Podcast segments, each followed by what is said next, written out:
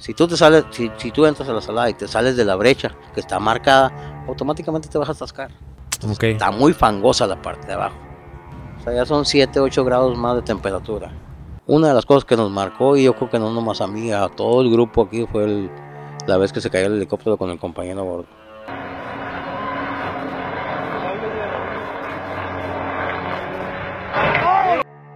Esa fue la, yo creo que es lo más, eh, lo más este pesado que nos ha tocado vivir. Avisa, avisa. Continuamos en un capítulo más de la Fórmula Podcast. Gracias a toda la raza que sigue, que sigue estando al pendiente de todo este, estos capítulos a lo largo de este tiempo. Corto tiempo, pero muchas personas han, han tenido respuesta a los videos que hemos estado subiendo. En esta ocasión estoy en un lugar muy especial.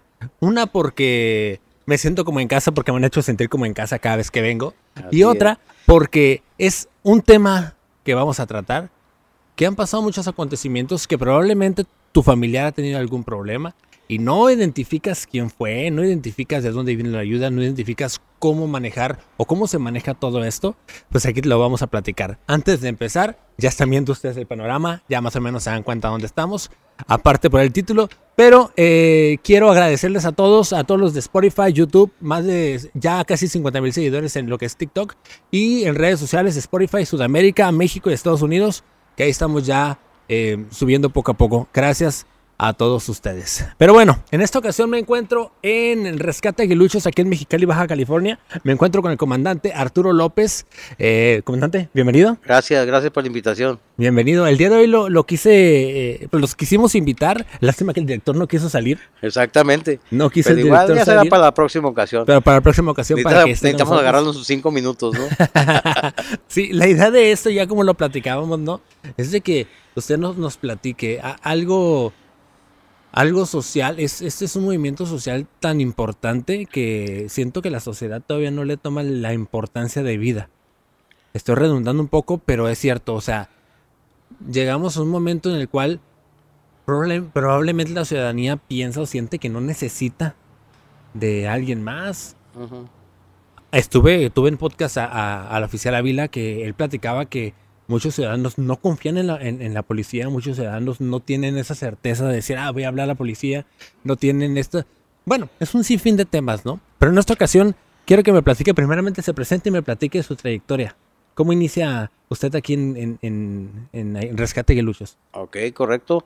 Mi nombre es Arturo López, soy el comandante operativo del Grupo de Rescate de Luchos desde hace 40 años. 40 años. 40 años. El grupo está por cumplir 50 años. Tenía 10 años el grupo iniciado cuando yo entré aquí. Eh, ¿Por influencia de entró aquí? Fíjate que, que en aquel tiempo eh, nosotros teníamos un negocio familiar y, y la persona, el director, Cruzarse, que en paz descanse, Ujú. este, iba mucho con nosotros a comprar refacciones para los vehículos que tenía él. Ok. Y en una de esas me invitó. Me llamó la atención, te voy a decir por qué. Cuando estábamos chicos nosotros, mi padre era muy amante de llevarnos al Cerro Centinela, a la Laguna Salada, a la Rumorosa, tipo de terrenos que yo conocía, pues. Entonces, ¿cuál fue mi idea en un momento dado de, de ingresar a la agrupación? Que me llamó mucho la atención que eran situaciones agrestes. Dije, no, pues se me hace que de aquí soy. Y me incorporé a la agrupación y este empecé a trabajar con el comandante Arce. ¿Qué empezó haciendo? Empezamos haciendo rescates, rescates, di- directamente rescates. Entonces, eran, eran situaciones agrestes que de alguna manera me interesaban mucho a mí, obviamente aprender lo que, lo que, pues el poquito conocimiento que tenía yo, ¿no? Pero me, intera- me interesaba darle más hacia enfrente. Ujú. Entonces, ¿de qué se trataba? A donde quiera que se movía el comandante Arce, me le pegaba yo por un lado. Fue mi mentor por muchísimos años, ¿no? Entonces, de alguna manera me empezó a interesar mucho más todo esto, ¿no? A tal grado de que cuando tuvimos un rescate, algo fuerte y, y grande en, cierta, en cierto aspecto, este, pues más interesado quedé todavía. ¿Qué siguió de ahí?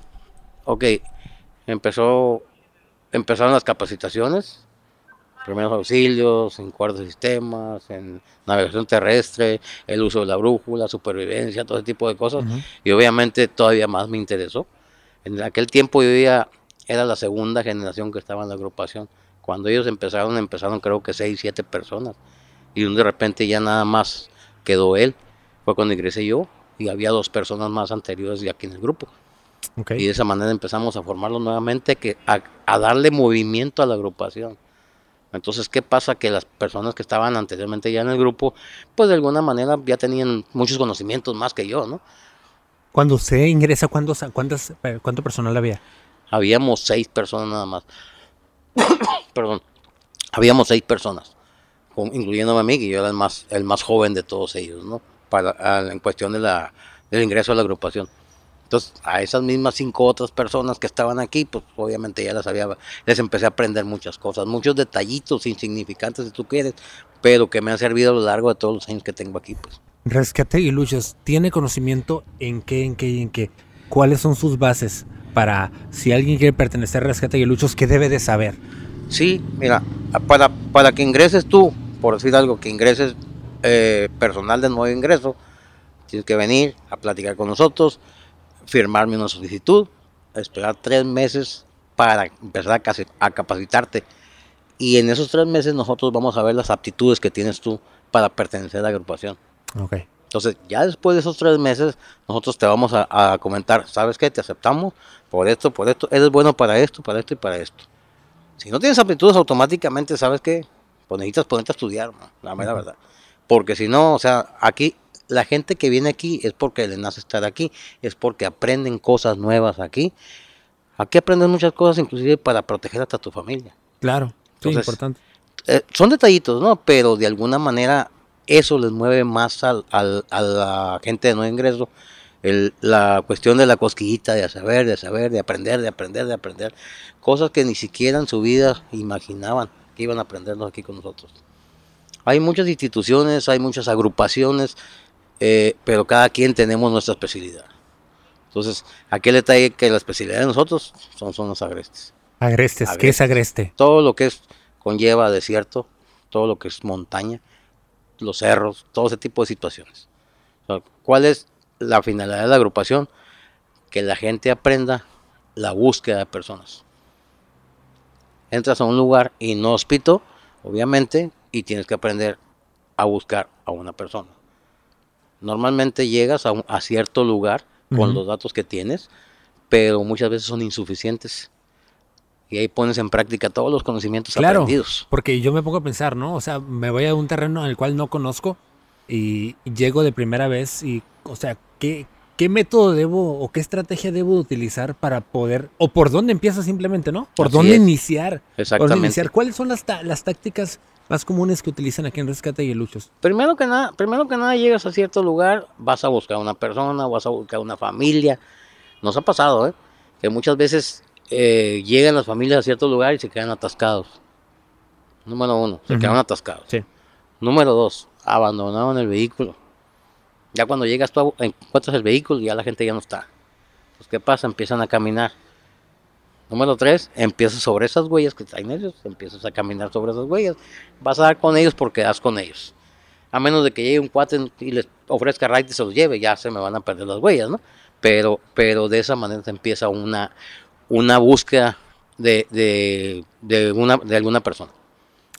Con huellas, a partir de, de carro, de vehículo y a partir de huellas. Normalmente cuando llega la llamada llega el C4, al 911, ¿ok? Ese 911 deslinda, eh, pues sí, deslinda responsabilidades a la dirección de bomberos. La dirección de bomberos en ese momento no tiene gente, nos habla a nosotros. Aún así, aunque tenga gente, de todo nos habla. ¿Por qué motivo? Para estar preparados. Si ese personal que salió en un momento dado no da con las personas o en su defecto no, no, este, no encuentra ningún rastro. Entramos nosotros, Obviamente ahí ya peinaron cierta zona, checamos con ellos qué fue la zona que peinaron, ok, vamos a agarrar otra zona nosotros a ver si encontramos algo. Hay que buscar un indicio todo el tiempo, un indicio de que hubo gente ahí. A lo mejor no es la misma gente que andamos buscando, a lo mejor es otra persona. Tal vez. Pero, tal vez, exactamente, pero igual no podemos descartar, descartar esas, esos pequeños detalles. Pues. Checamos si eso no es y si no nos regresamos a un cierto punto, nos, nos reunimos todos, sacamos conclusiones y empezamos otra vez. ¿Cuál es el terreno? Eh, cabe destacar que estamos en Mexicali, Baja California, y hay un terreno muy popular en- en- y que se ha visto, se ha escuchado en diferentes redes sociales y en la televisión, que es la Laguna Salada, que también eh, hay un tramo que a partir de, de la Laguna Salada creo que ya pertenece a Tecate, ¿no? Muy, a- muy hacia el fondo. Ya cuando al retén militar en adelante pertenece Sí. a, a Tecate. Y también hablamos de lo que es la carretera rumorosa, que es una, una carretera de las más peligrosas, eh, catalogadas de las más peligrosas del mundo. Exactamente. ¿Todo esto, eh, todo esto abarcan ustedes? Sí, sí, sí, de hecho sí. Y te voy a comentar por qué. Tenemos una base aquí, en Mexicali, que es donde estamos ahorita. Tenemos una base no permanente que se utiliza en los operativos nada más, en el vaso de la Laguna Salada. Y tenemos una base permanente en Rumorosa. Esa, esa base permanente de Rumorosa le da apoyo al poblado, le da apoyo al Fiarum en la carretera. Ujú. Obviamente le da apoyo a bomberos y Cruz Roja también de ahí de la Rumorosa. Entonces ah, se hace una mancuerna. Cuando sucede algo en la carretera, automáticamente nos hablan a nosotros y los- las unidades de arriba, con los muchachos, el personal que vive ahí en Rumorosa, se muevan al lugar del incidente. Si es una situación que pertenezca de ese retén de los soldados hacia el lado de Tecate, le llega a ellos la información. Ok. Si es una situación que pertenezca de este lado del retén de los soldados, llega automáticamente al 911 aquí en Mexicali. Es una mancuerna de Mexicali y Rumorosa. Los rumorosos. Ujú. Ocupamos tanto de personal para ir a checar primero, lo checamos. Y los demás que tengamos de personal se mantienen pendientes. ¿Por qué? Porque si hay necesidad de mover más gente. Importante porque eh, cuando vamos en carretera no medimos, ¿no? Por ejemplo, yo como ciudadano digo, ah, mañana me voy a la rumorosa. Y muchas veces no nos encargamos de ver si tenemos llantas buenas, si el motor está en buen estado, ni de checarle el agua. Y así Sí. nos aventuramos, ¿no? Exactamente. Que es como pasa también con la Laguna Salada, que muchos no conocen sus automóviles, sus pickups, sus carros, y dicen por traer un carro levantado va a poder cruzar Exacto. eh, eh, la rumorosa. ¿Cuál es el, el- el- perdón, la Laguna Salada? ¿Cuál es el, el- principal motivo por que una persona eh, esté en problemas en, en- en- en la Laguna Salada? ¿Por atascamiento? Sí, lo, lo que pasa es esto. Normalmente la gente que entra a la salada, no todos, ¿no? Pero la, la mayoría es gente que viene de fuera. Que viene de fuera en qué aspecto? Ok, son ciudadanos estadounidenses, son gente de otras ciudades que no conoce en realidad el terreno de la salada. Si tú te sales, si, si tú entras a la salada y te sales de la brecha que está marcada, automáticamente te vas a atascar. Ahí escarbas, ¿qué te gusta? Medio metro y sacas agua. cabrón. Está muy fangosa la parte de abajo.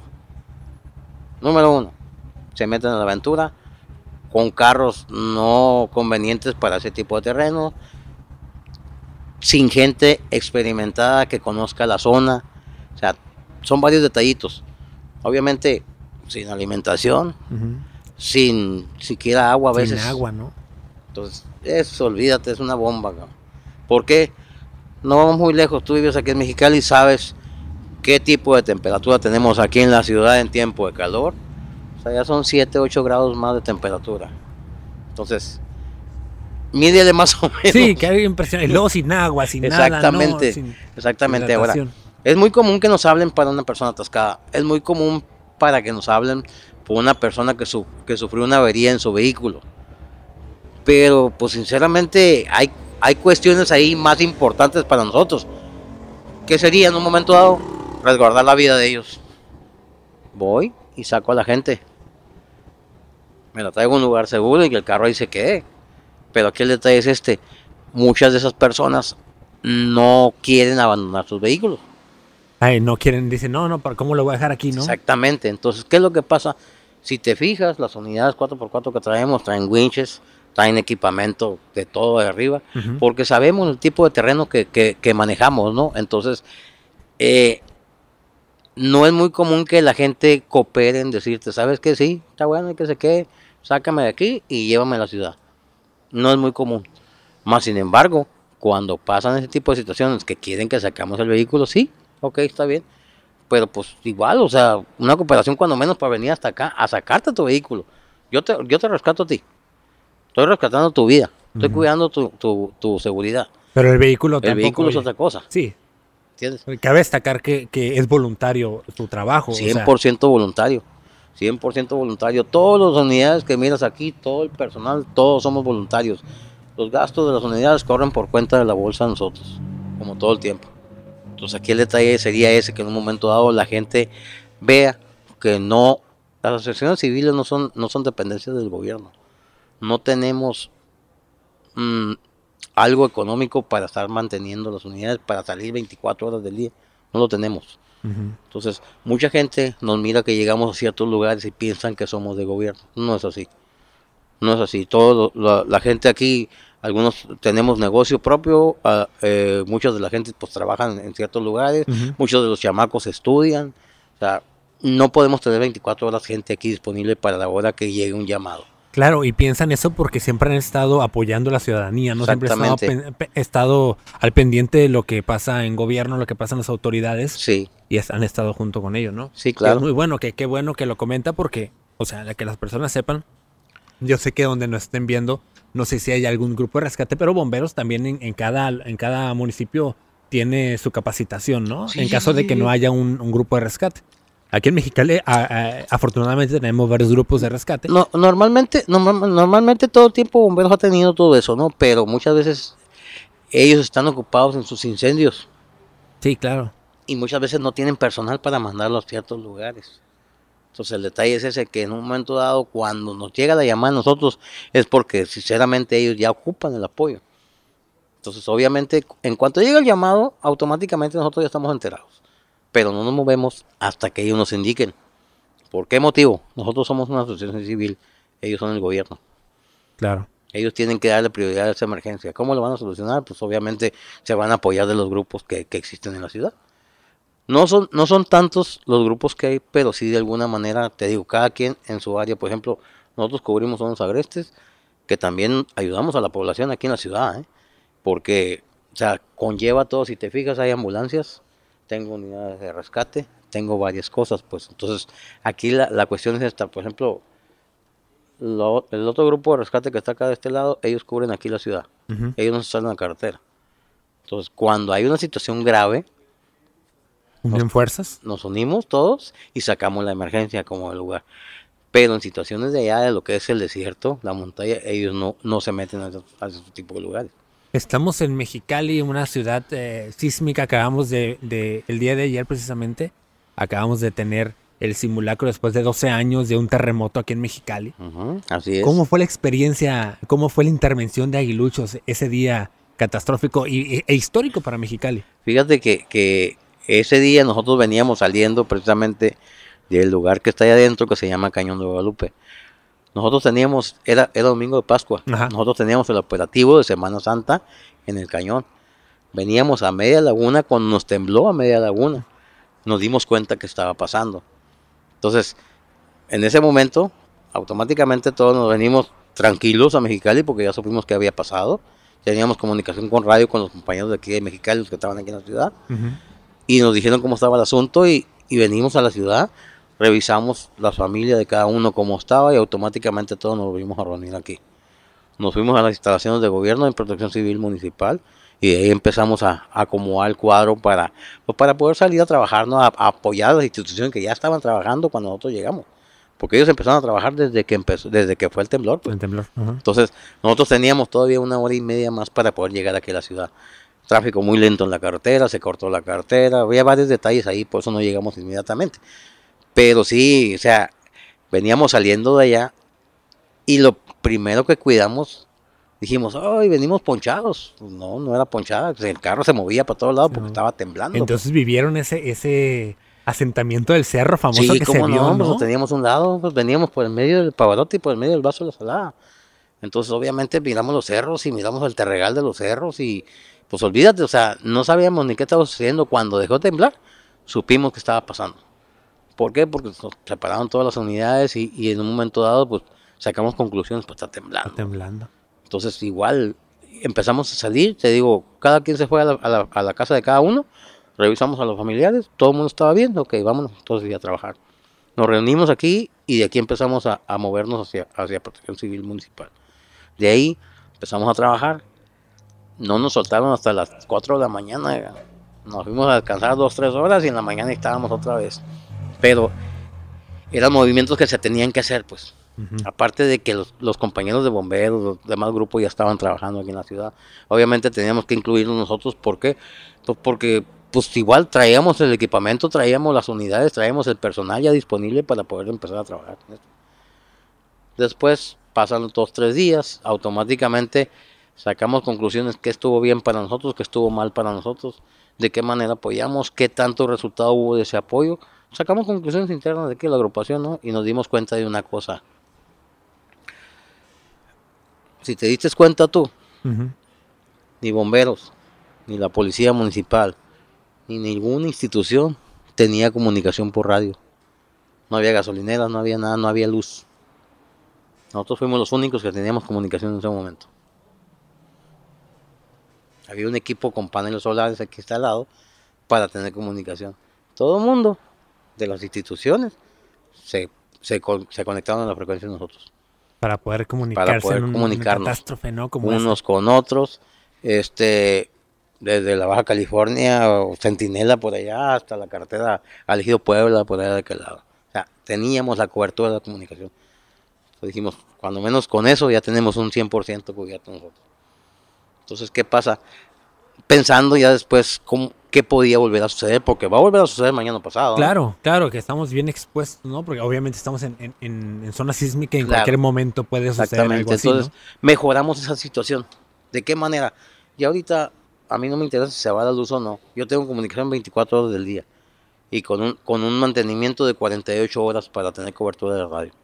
O sea, es la única manera, no va, no va a haber celulares, no va a haber internet, no va a haber varias cosas. Pues, de alguna forma, eso, eso lo estamos cubriendo nosotros desde aquí. Qué bueno, qué bueno a cierto, en cierto aspecto porque las instituciones de gobierno ya se dieron cuenta de eso. claro, sí. ¿Y, qué tan importante es estar preparado como grupo? Que pues me está comentando que eran los únicos, entonces quiere decir que nadie estaba preparado para algo así. Cuando pasa una situación de este tipo es bien difícil, que aunque alguien esté preparado en ese momento. Tiene que esperar a que te caiga el 20, cabrón. ¿Sabes qué está pasando esto y necesitamos esto? Ah, pero no lo tengo.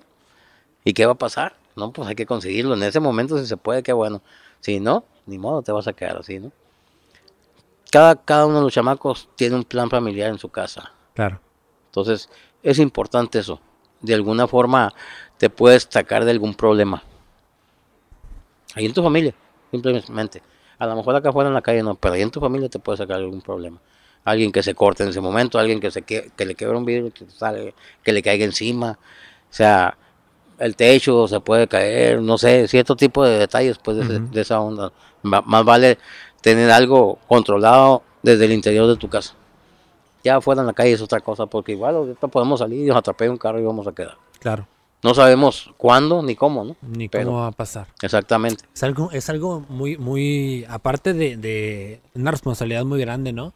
Es algo muy interesante porque al momento de que una persona, vamos a, vamos a irnos a, las situaciones que pasan eh, agrestes, ¿no? A, la, a, la, Laguna Salada, al Centinela, a, todas estas, cuestiones de personas desaparecidas, las familias están, tienen una esperanza grandísima de volver a ver a su familiar.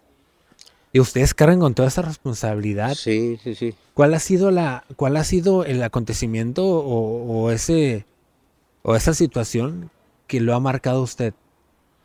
Que ha vivido. Yo sé que he vivido muchísimas, ¿no? A, a 40 años, o sea, yo sé pero una situación que usted se acuerde que diga, ¿sabes qué? Eh, pasó esto y... Hay, hay situaciones muy, este, anécdotas más bien, anécdotas buenas, anécdotas malas y otras demasiado malas. Pero, pues a lo largo de los años aprende uno a lidiar con ellas, ¿no? Una de las cosas que nos marcó, y yo creo que no nomás a mí, a todo el grupo aquí, fue la vez que se cayó el helicóptero con el compañero a bordo. Esa fue la, yo creo que es lo más eh, lo más este pesado que nos ha tocado vivir. ¿Cómo fue? ¿Cómo fue? ¿Cómo, cómo me pudiera contar desde el principio? ¿Cómo inició todo esto? Sí, llega un llamado, llega un llamado al 911, el cual dice que hay una persona extraviada en el Cerro Centinela. Resulta que un grupo de amigos de la universidad hicieron un recorrido por la parte alta del cerro. Entonces, ¿qué pasa? Que la persona que, que los llevaba en ese momento, pues yo me imagino que la logística que llevaba era muy débil, ¿no? En un momento dado no cuidó a la misma gente que llevaba. ¿Qué sucedió? Que se le pierde a una persona, una muchachita. Entonces, pues el chavalo dice que subió a buscarla, bajó y no la encontró. Volvió a subir y no la encontró. A la segunda vez que volvió a subir fue cuando pidió apoyo. Habló al 911, está pasando esto y esto y esto y esto. Y nos llegó la llamada directamente a nosotros, ni siquiera al gobierno. Nos llegó a nosotros. Nos activamos y salimos.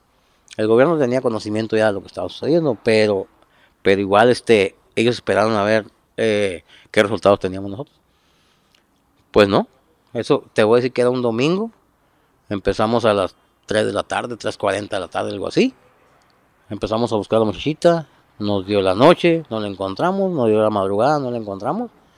Y al día siguiente en la mañana se empezaron a activar eh, grupos de búsqueda y, y automáticamente el gobierno dio la orden de que la siguiéramos buscando.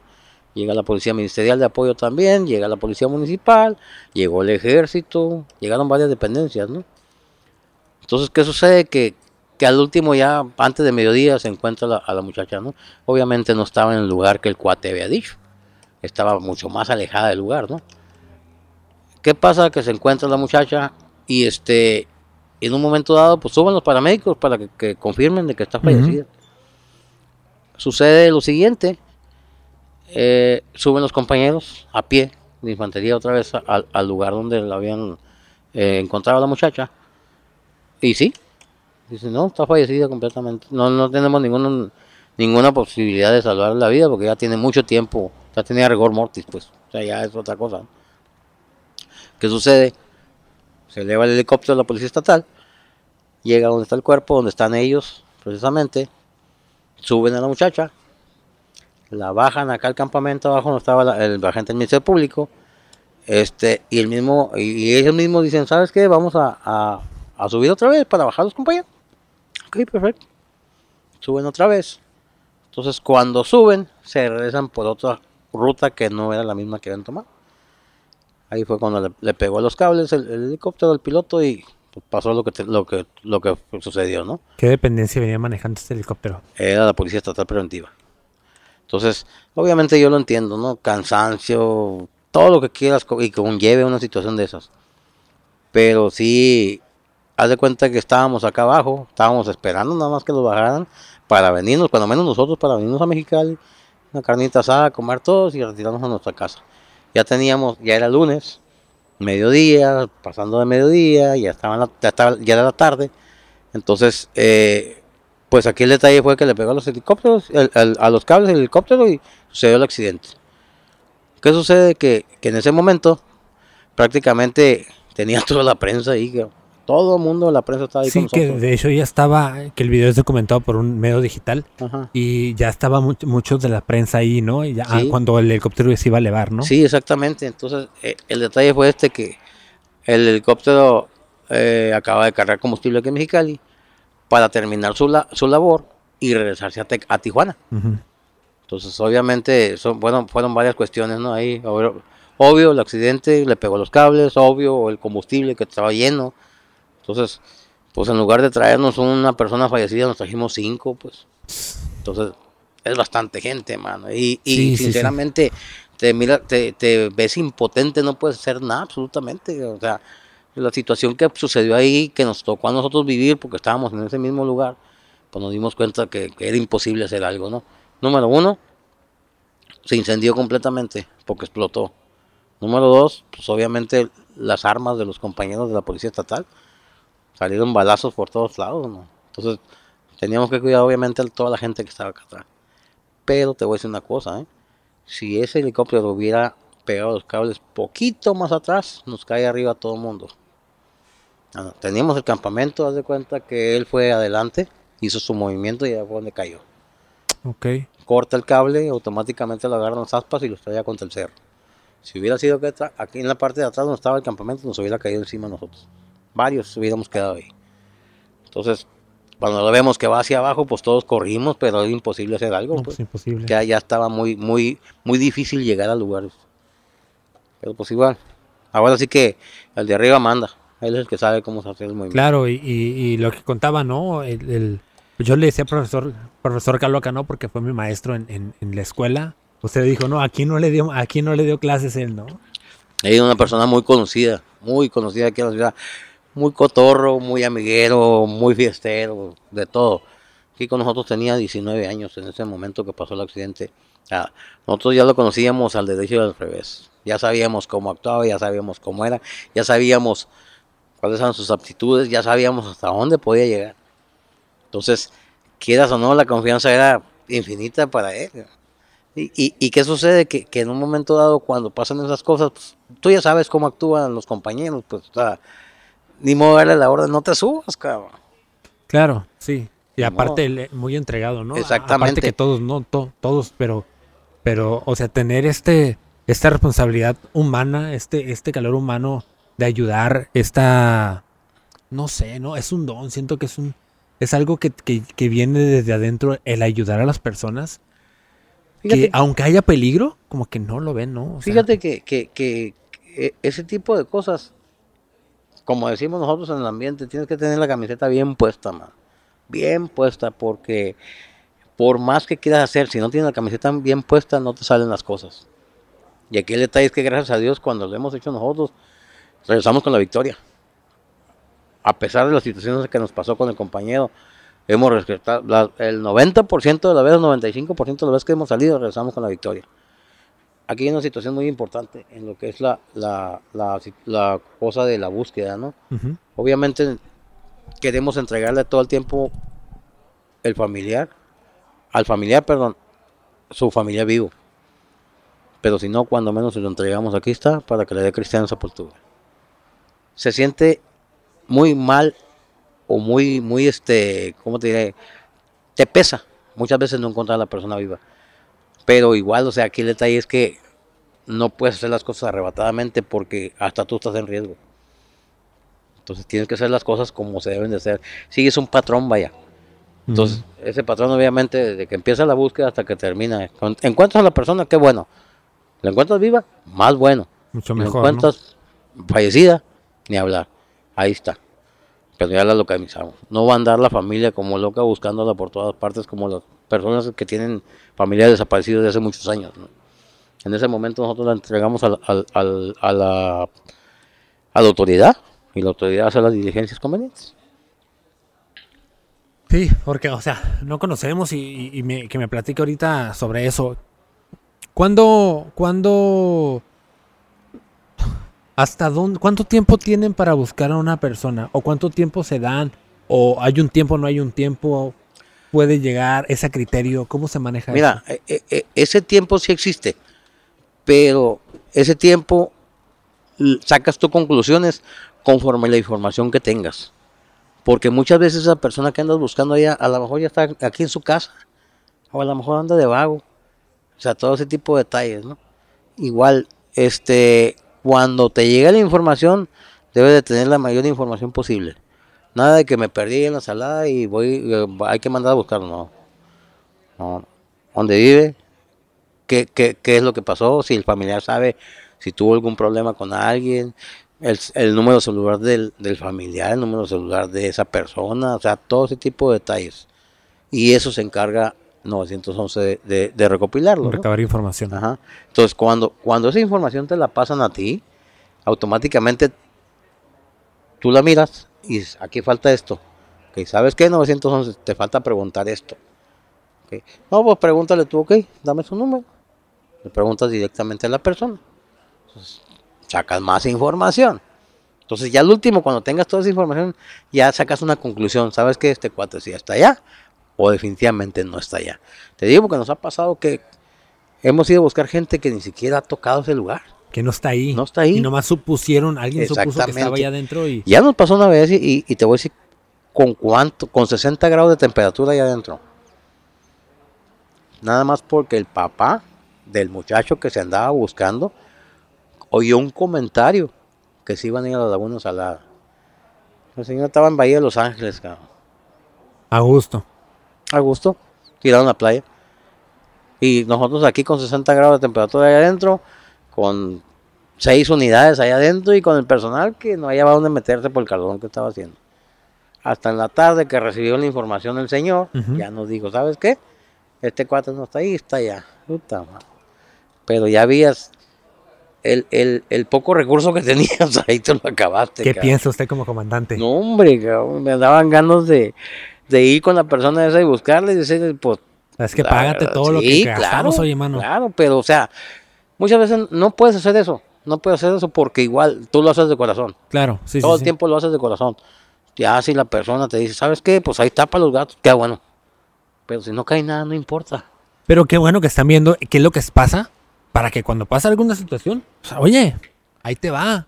Una disculpa, estaba allá, ¿sí? no estaba acá. Agradezco todo su, todo su, su movimiento. Sí. Y para, para eso es esto, ¿no? También para que ustedes sepan cómo está la situación. Porque se ve bien fácil, comandante. Fácil no está. Se La ve bien verdad, facilito. no está fácil. No, pues me subo a la unidad y todo, no. prendo las torretas y vámonos. No, no, no, no. Primero que nada tienes que saber qué área vas a buscar. Y créeme que son ciento y feria de kilómetros allá adentro, cuadrados, eh, son muchísimos kilómetros. Obviamente no vas a andar como loco por todo el desierto buscando a las personas. O sea, Por eso mismo la información, para ver a qué lugar o a qué zona fue la carrera. Fíjate que nos pasó una situación hace, pues ya hace muchos años, unos 10 años, 12 años, si no es que más, ¿no? En esa ocasión se metieron cuatro muchachos. ¿Ok? ¿Qué pasa? Estos cuates iban al Cañón de Guadalupe. Era agosto, no, perdón, era julio. El Cañón de Guadalupe está cerrado del día primero de junio al día 16 de septiembre. Todo ese lapso de tiempo está cerrado el cañón. Hay cercos y no puedes pasar. ¿ok? Entonces, mucha gente no sabe eso. Cuando, cuando sucede eso, ese, ese tipo de situaciones, es porque la gente en realidad no sabe que está cerrado el cañón. Entonces, ¿qué pasa? Estos cuates se fueron porque iban a buscar unos amigos que fueron precisamente al cañón de Guadalupe que yo no sé cómo le hicieron para entrar, pero estaban adentro, van de haber roto el cerco, no, no sé, no tuve conocimiento, ¿no? Entonces, ¿qué sucede? Pues cargaron sus víveres aquí en la ciudad, este, se fueron a una licorería o a un Six, algo así, no sé qué era, y cargaron cerveza, co- compraron agua, compraron sodas, compraron todo el hielo y se fueron. Pero en la pisteada, pues se metieron por un lugar que no había, se les quedó atascado el carro y ahí se quedaron. Al día siguiente, un cuate de un rancho que andaba en un caballo ahí cerquitas de donde estaban ellos, llegó a auxiliarlos. Entonces, ¿qué fue lo que sucedió? Se los llevó para su rancho. Dijo, ¿sabes qué? Y ahorita se va a hacer de noche. Aquí se quedan y en la mañana les digo cuál es el camino para el cañón. Y se van. Y sí, dice el amigo del rancho que toda la noche estuvieron tomando. Entonces, ¿qué sucedió? En la mañana que se levanta el amigo del rancho, le dice, vénganse, vamos para al camino del cañón. Se los lleva al camino del cañón y los guía. Por aquí no salgan, allá adelante va a haber letreros que les van a decir por aquel lado y por ahí se van a meter. Ok, perfecto. Los cuates en la pisteada se fueron de paso. Nunca agarraron el camino de la entrada del cañón. Ok. Se fueron más hacia adelante. ¿Qué pasa? Se les atasca el vehículo. Y ahí se quedaron. Al día siguiente empezaron a caminar. Te estoy hablando que ya era. fue Eso fue el, fue el sábado cuando se fueron, ¿eh? Pasó el domingo, ya era lunes. Entonces las familiares de ellos automáticamente dijeron no llegaron. Sí, están perdidos. Ujú. Entonces, ¿qué pasa? Nos convocan a, a la búsqueda y ahí vamos. Ya recopilando la información nos dimos cuenta qué es lo que podía haber sucedido. Y sí, dicho ahí, dicho de hecho, dejaron el carro abandonado y empezaron a caminar. Llegaron a un cierto lugar donde, donde hay uno de los caminos vecinales de ahí de dentro del lugar ese y este se fueron a uno de ellos dijo, ¿sabes qué? Espérenme aquí, voy a ir a pedir ayuda. Sí. El cuate se, arrancó y pasaron 3, 4 horas y no regresaba. Entonces otro dijo, ¿sabes qué? Voy a ir a buscar a aquel cabrón a ver qué fue lo que pasó. Entonces, pues lo siguió, ¿no? Ujú. Y los otros dos se quedaron en cierto lugar que ellos les dijeron que ellos esperaban. ¿Qué sucede? Que, pues para empezar, nunca se encontraron los dos que se fueron. Uno de ellos caminó a 250 metros, estaba un tambo de agua. Y yo que ni siquiera lo vio. Y el otro agarró a otro rumbo. Entonces, ¿qué sucede? Pues, obviamente falleció la persona, la primera persona que se fue. Y la segunda también. Pero cuando nosotros lo estábamos buscando, yo creo que ese cuate todavía estaba vivo. Pero nosotros por, por encontrar al otro empezamos a buscar al, al siguiente muchacho y en realidad pues no lo encontramos, ya eran las 3 de la mañana, pues dijimos, vamos a salir todos, cargamos combustible, cargamos alimento y nos regresamos otra vez en la mañana. Así lo hicimos, salimos de ella. Cuando regresamos, ah, perdón, perdón, perdón, cuando encontramos al primer muchacho, andaba el helicóptero dando vueltas ahí y mira los dos que habían dejado ahí adentro. Baja el helicóptero, los levanta, los investiga antes de llegar, de llegar con ellos aquí a Mexicali y les, nos dan más información. Entonces, de esos cuatro, esos dos que se quedaron en cierto lugar fueron los que se salvaron. Los otros no. Entonces, ¿qué pasa con el segundo muchacho que se fue a caminar? Siguió hacia un lado porque miró un espejismo a lo lejos, dijo, ahí hay agua. Obviamente es un espejismo, pues no hay Sí, agua. No hay agua, ¿no? Entonces ahí quedó en el trayecto ese. Tres días de búsqueda para encontrarlos. Y encontramos a dos vivos, fallecieron dos. ¿ok? Eso fue, haz de cuenta, un año. Al siguiente año nos toca la situación de la, de la compañera policía municipal que se perdió adentro junto Ujú. con su hijo. Sí, sí, sí. Ahí fueron cuatro días. Los encontramos a los tres, al niño y a la muchacha y al chavalo que iba con ellos. Ujú. Igual fallecidos ya. Con esas temperaturas allá adentro y sin siquiera una botella de agua, es la muerte. Mucha gente se va a la aventura. Como tú dijiste hace rato, se mira bien fácil. Sí, mire, bien fácil. No es así. No es así. O sea, aquí le trae, piénsenlo poquito, que vamos a ir al cañón de Simón. Piénsenlo, pero échenle poquito coco primero. No puedes ir con una botella de agua, no puedes ir con un bote de gasolina por un lado, no puedes ir, ir sin alimento, no puedes ir con un vehículo que no esté debidamente reparado o, o arreglado para ese tipo de terrenos. Te digo, hay, hay muchas situaciones. ¿Y qué es lo que sucede? Que toda esa gente se mete a la aventura sin conocer a una, a una, este, a alguien que, que, pues que ya conozca el lugar, más que nada, que llevar un guía, vaya. Todo el tiempo recomendamos dos vehículos por lo mismo. Se daña uno, ahí lo dejas y te vienes en el otro. Sales de ahí. Ah, ¿Por qué motivo te, te comento esto? Ya no queremos más vidas eh, fallecidas allá adentro. Ya no queremos más gente que fallezca por esas situaciones. El año pasado nos tocó rescatar a una muchachita ahí en el Centinela también que pasó lo mismo. Era la primera vez que iba. Se fueron ella y un compañero de su trabajo. Se fueron a escalar. La muchachita ahí quedó arriba. Igual, agosto, 55 grados de temperatura y con una botellita de agua. Sí, es, a- es algo increíble, ¿no? Sí. Es algo increíble, pero eh, es que hay muchas, nos encanta la, la- la aventura, ¿no? Pero bien como lo dice. Y, y quiero, to- quiero que me platique de ese tema también. ¿Qué es lo que no recomienda hacer o qué es lo que recomienda hacer en el momento de que ya está uno perdido o atascado? Ahorita lo que me platica saco como conclusión que estos chavos caminan y caminan, caminan y se desorientan. Sí, sea, se exactamente. desorientan. Y a lo que me platica los que se quedaron en el lugar fueron los que fueron salvados. Exactamente así fue. Usted, ¿cuál, ¿Cuál es la recomendación que usted le da? Primero que nada, persona- Acuérdate que te comenté, yo voy y busco el vehículo. No te muevas de tu vehículo. ¿Por qué motivo? Porque yo entro a buscar directamente el vehículo. Para mí es más fácil encontrarte ahí en el vehículo que, que encontrarte ya después de que caminaste un día, a lo mejor dos días. Que a lo mejor ya te falleciste allá adelante, no sé. Sea, todo ese tipo de situaciones. El vehículo es tu resguardo, es tu protección. ¿Por qué motivo? Porque ahí arriba del carro hay animales allá adentro, ¿eh? La gente no sabe eso. Entonces, todo ese tipo de detalles cuentan mucho si te quedas en tu vehículo. Perdón. ¿Tienes señal de teléfono? Qué bueno que tengas señal de teléfono, pero cuida la batería, que no se te acabe la, la batería, porque de esa manera te vamos a ubicar más rápido. ¿Qué, qué partes, eh, qué tanta recepción de, de señal hay ahí, ahí adentro? No hay recepción en todos los lugares, eso sí lo sabemos. ¿no? Pero puede haber, eh, puede que tengan la suerte de quedar en un lugar Sí, donde hay recepción. Exactamente, pues entonces, ¿qué sucede? Que si a lo mejor ahí donde estás sentado tiene recepción, pero das un paso adelante y ya se te cortó la comunicación. Entonces, quédate ahí donde tuviste recepción y marca el lugar ese donde, donde tuviste la, la- la llamada telefónica. ¿Cuál es la idea? Que en un momento dado, aparte de estar resguardado en tu carro. Que si traes ahí cosas, alimento en tu vehículo, ahí tienes este, manera de sobrevivir, pues no tienes que adentrarte a ningún lugar. Llega alguien, a lo mejor, hay muchos ranchos allá adentro, a lo mejor va a llegar una persona y te va, y te va este, a auxiliar. Pero el trayecto de que nosotros salimos de aquí de la ciudad a llegar al punto donde está el vehículo, a lo mejor automáticamente tú me vas a dejar un recadito. ¿Sabes que estoy en tal parte con tal persona? Nosotros ya conocemos a la gente de allá adentro, pues. Entonces ya sabemos, ah, pues vámonos directamente para allá, ahí está la persona. Si, si se quedó por porque se le atascó el vehículo, en lo que es el vaso de la salada, ahí está más difícil porque ahí no hay ranchos. Los ranchos están casi pegados a los cerros, ¿eh? Ok, ah, eh, cosa importante, porque ahorita lo que me platica me lo estoy imaginando. Ajá. Entonces, eh, yo, yo creo que la mayoría de las personas que no hemos transitado adentro de la salada, ubicamos la salada y ubicamos pues todo el tramo, ¿no? Sí. Así, lo vemos así nada más. Y, el y- tramo. y si lo miras, se mira blanco de salitre, nada más es todo lo que es mira. todo lo que se ve, Sí. ¿no?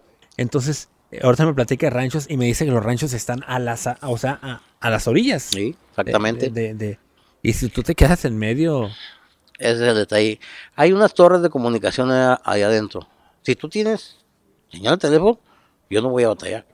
Porque si tú estás en una torre, me vas a dejar el número de la torre y automáticamente me voy a ir.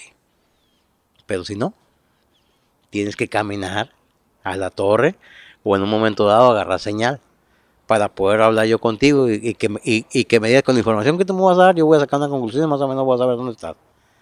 Pero ¿qué pasa? Hay ejidos allá adentro.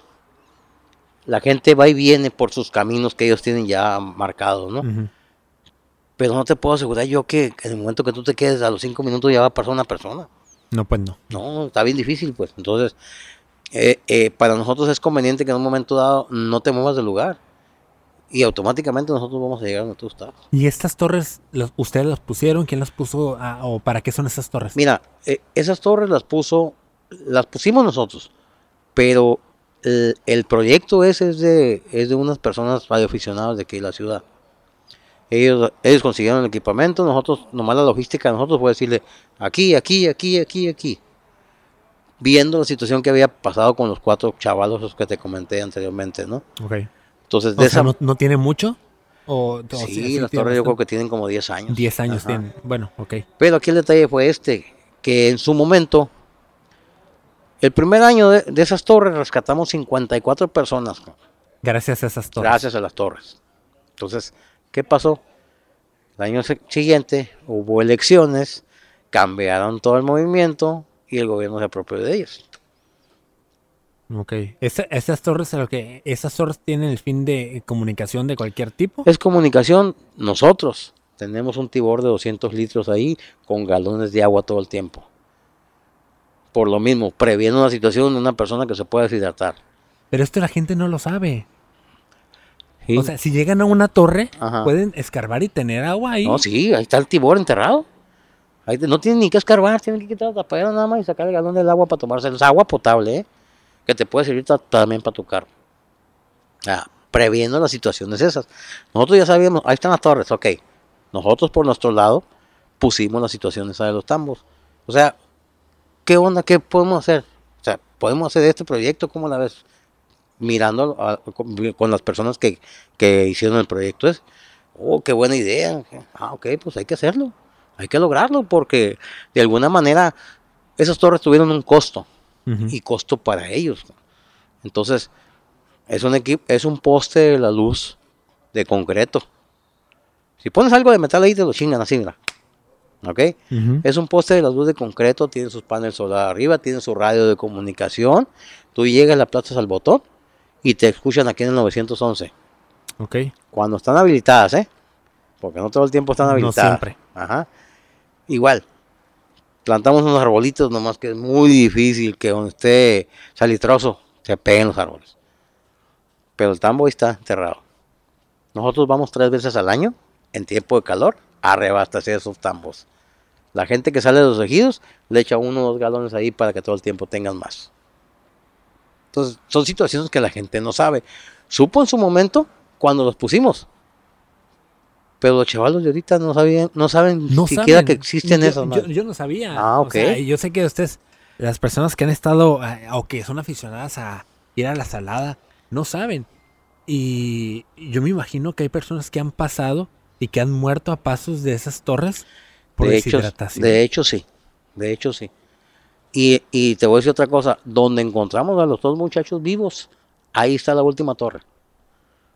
Allá adentro, donde encontramos, cuando bajó el helicóptero y que, rescató a las dos personas vivas, ahí está la última torre que tenemos puesto. Son nueve torres. El proyecto era entrar por la carretera Tijuana y salir por la carretera San Felipe.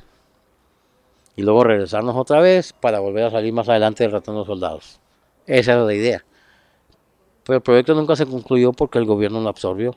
Ellos dijeron que iban a poner el resto. No pusieron nada nunca. Se quedó ahí nada se más. quedó ahí el proyecto. Igual, cada vez que los postes fallan, obviamente, pues hay personas ahí que les tiran pedradas al gobierno para que arreglen eso porque ahí está, está la estadística de que eso ha salvado a mucha gente. Entonces igual, si hacen caso, si, si lo hacen o hacen caso omiso de la situación, pues ya es cuestión de ellos, ¿no? Aquí el detalle es este, pues, que si estuvieran habilitadas todo el tiempo, más gente se puede salvar de ese, de ese tipo de cosas. No ha fallecido tanta gente por la situación de las corres, pero alrededor sí. Mm. Entonces, pudiera ¿Estas ser torres están sobre el camino? ¿Sobre Sí. el camino? sobre el camino del Pavarotti, en el vaso La Salada. Porque hay que entender, ¿no? Entrada a Cañón de Guadalupe, Pavarotti es distinto. Es muy diferente, son dos caminos diferentes. ¿Cuál es la ventaja de un camino y otro? Ok, por el Pavarotti, para llegar al Cañón de Guadalupe haces 40 minutos. Ujú. Y por acá, por el, que- por el que está marcado, que dice Cañón de Guadalupe, haces dos horas casi. Es puro permanente, pues. El camino está bueno, pero es mucho permanente. Obviamente la gente se quedó ahorrar todo ese tiempo metiéndose por acá. Por el Pavarotti. Sí, pero dije, es gente que ya conoce ahí, que ya sabe por dónde entrar y por dónde salir y cómo llegar allá. Pero hay mucha gente que no. Entonces aquí la situación es esta. Mucho- muchas de esas personas que no conocen el lugar se guían por el GPS del teléfono. Google Earth tiene un error ahí garrafal.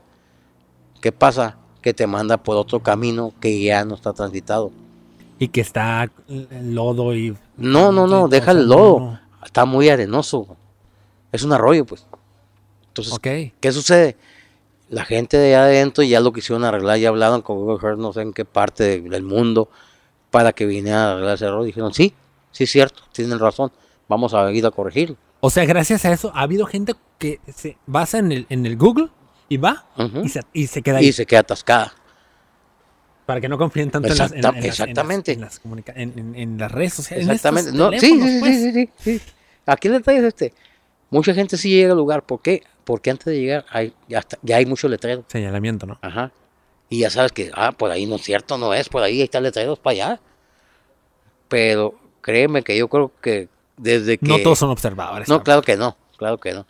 Yo creo que desde que cerraron ese camino, si acaso unas 50 personas nos hemos rescatado de ahí, ¿eh? Así de que van y se meten por el camino que está señalado por el Google y no llega al lugar. ¿Por qué? Porque se quedan atorados acá atrás. Era un camino que en su tiempo estaba muy transitable, Ujú. no tenía problema. Te digo porque nosotros entrábamos y salíamos por ahí.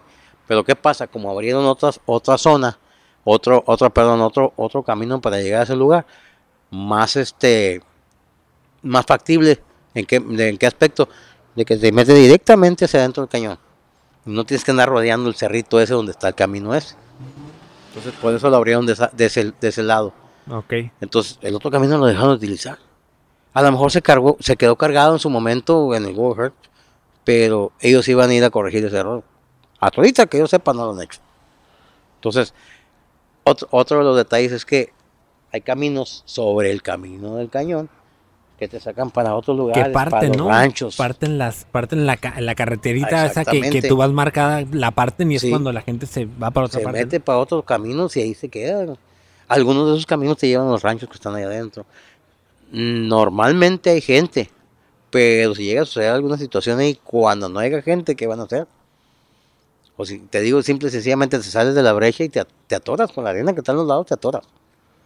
Entonces, el detalle, tienen, que- tienen que conocer la ruta o llevar a una persona que en realidad conozca la ruta. Eso es acá en la parte de abajo. Ahora, allá en los cerros, olvídate de otro No, pues, pedo, cabrón. Otro rollo, ¿no? Sí, exactamente. Es algo, algo impresionante ahorita con todo lo que está contando. Me fui y me puse a pensar y dije, bueno, ahorita que todo lo checamos con el Google Maps y todo esto, es bien, eh, bien fácil querer manipular todo con el teléfono. Decimos, ah, aquí lo pongo en el, en el GPS Sí. y me lleva solito. Y ese detalle que está comentando ahorita es impresionante. O sea, yo nunca me fui a pensar que la misma aplicación de Google tuviera esa ruta, pero que estuviera errónea, o sea, Sí. que tuviera un, un error Y y, así que es. pudiera cobrar vidas. Comprobadísimo lo tenemos. O sea, a nosotros la primera vez que nos sucedió, nos puso a pensar. Oye, pues la tecnología va avanzando y esta manera no creo que esté equivocada, cabrón. Y sí. Sí, automáticamente abres la pantalla del teléfono y te dice que por ahí, cabrón. Oye, pues no puede ser si el camino está por allá. Entonces, ¿qué está pasando? Está mal marcado o automáticamente agarraron la ruta anterior que estaba ahí. Entonces igual te digo, la gente de adentro, porque ellos tenían, aparte de las, de las salidas que teníamos nosotros, ellos ahí en el camión tenían salidas también por ese tipo de cosas. Que la gente, los clientes de ahí que se quedaban atascados en esa zona ahí. Entonces dijimos, pues algo está pasando aquí, algo está mal, y hablamos con las personas que no, dijeron, ya hablamos con el Google y ellos van a venir a corregir eso. Bueno, así quedamos en eso. Sí, quedamos. Bueno, pues muchas gracias eh, principalmente por haberme recibido aquí con ustedes. Eh, eh, yo agradezco mucho el tiempo, el espacio y todo, aparte el conocimiento. To- que todo esto que usted está platicando, que las personas lo adquieran y que sepan que no es sencillo meterse a la salada, no es sencillo, no es como que Ay, agarro mi carro y me meto.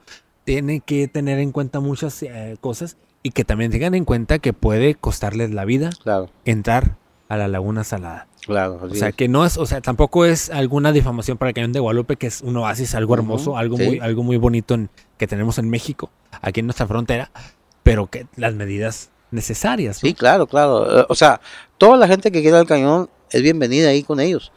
Pero el detalle es que tienen que saber cómo llegar. Que la persona que los lleve o el, o el guía que escojan, que sepa cómo llegar a su lugar. Es recomendable carro 4x4. No, no, no, no, ¿No? Un vehículo que sea alto, nada más. Anécdota, ¿eh? Metían los surus, los taxis, los metían para allá, para adentro. Son- hay unas piedrotas, pero aún así los metían. Metían los Mustangs. Digo, porque nos hemos topado con ellos allá adentro. ¿Cómo entraste, cabrón? Ya ves, aquí estoy adentro, cabrón. O sea, ese tipo de detallitos, de alguna manera, la gente que quiere ir a conocer, son bienvenidos. Pero aquí el detalle es, háganlo con responsabilidad, cabrón. Más que nada con Y eso. que avisen en su casa a dónde van, ¿no? Exactamente, que avisen en su casa a dónde van, que avisen a protección civil, que avisen a bomberos, ¿sabes qué vamos a entrar? Eh, tanta gente, vehículo así, placas por la natal y regreso tal día, punto. Cuando salgas de ahí, automáticamente avisas, ¿sabes qué? Ya estamos aquí afuera. ¿Qué va a pasar? Ah, ok, muchas gracias. Punto, se acabó esto. Es información para nosotros, porque en un momento dado sus familiares se van a preocupar, van a hablar al Y van a acudir 911. allá. Entonces nosotros ya tenemos la información. Porque si me, si me, dices, si me dices tú, oye, pues que mi familia entró el, el viernes y que tenían que salir el domingo, sí señora, pero es sábado, todavía le falta un día, Ujú. ¿entiendes? Sí, sí, sí. Yo no voy a ir a ver unas personas que están a toda hora allá adentro porque la señora está preocupada, que porque no han regresado, pero todavía les falta que estén allá un día, ¿entiendes? Entonces, situaciones esas nos hemos topado con eso también, sí, ¿eh? sí, sí. Pero Algo. igual, o sea, aquí el detalle es ese, únicamente que lo hagan con responsabilidad. Y obviamente bien equipados, bien equipados. Lo más equipados que puedas. Ojo, el agua que le quede del hielo a la hielera, nunca la tiren. Puede salvar la- una vida. ¿no? Exactamente. Hay mucha gente que ya se acabaron los cheves, ya se acabó la soda, ya no hay nada en la hielera. Pum, la tiro y meto cosas a la hielera. Eso es muy común. Eso fue lo que le pasó a los chamacos aquellos. No tenían agua, no tenían nada. Pues entonces, este es un, es un consejo práctico si tú quieres. Eso tiene que cuidarlo mucho. Obviamente, si estás en la salada, no tienes nada que andar haciendo ahí en junio, julio y agosto. No, pues no, o sea. ¿Entiendes? Sí, sí, sí. Pero, o sea, son cosas, son tips si tú quieres, que en un momento dado la gente puede llevarlos a cabo. Muy bien. Aparte, aparte de, de lo que es la zona agreste, cubrimos la ciudad, ¿eh? ¿Qué manera? Bomberos pide apoyo que tiene una situación grave aquí en la ciudad, la unidad se acerca, la ambulancia se acerca, ocupan más apoyos, movemos otra ambulancia, otras unidades de emergencia. Apoyamos a la Cruz Roja, apoyamos a Protección Civil Municipal, a la Dirección de Bomberos, a Protección Civil Estatal, a los grupos betas con los migrantes. A- Son, son varias cositas ¿no? que, que en un momento dado te piden el apoyo, lo vas a prestar. Tienes elementos, adelante, les damos el apoyo. O sea, no nomás en zonas agrestes. En zonas agrestes. Todo ese tipo de, de movimientos hacemos, cubrimos carreras fuera de camino. ¿Por qué? Porque es la zona que trabajamos nosotros. Entonces, eh, quieras o no, te involucras en los eventos que haya agrestes también. Agrestes. Pero sí, o sea, aquí estamos a la orden el día que gusten visitarnos. ¿Qué Adelante. le, qué le dice a la ciudadanía, usted como comandante de Rescate Aguiluchos? ¿Qué le dice? ¿Qué le, Pues, qué le comenta? ¿Qué le puede, ¿Qué qué le mensaje puedo- le puede ¿Qué dejar? le puedo decir? Ok, perfecto. Igual, la invitación está abierta para todo el mundo que quiera venir a conocer nuestras instalaciones. A gente que le guste, que quiera ingresar o tenga este el gusanito de cómo se maneja esto, pueden venir a visitarnos. No somos un grupo que sea lucrativo, porque no somos de gobierno, somos una asociación civil.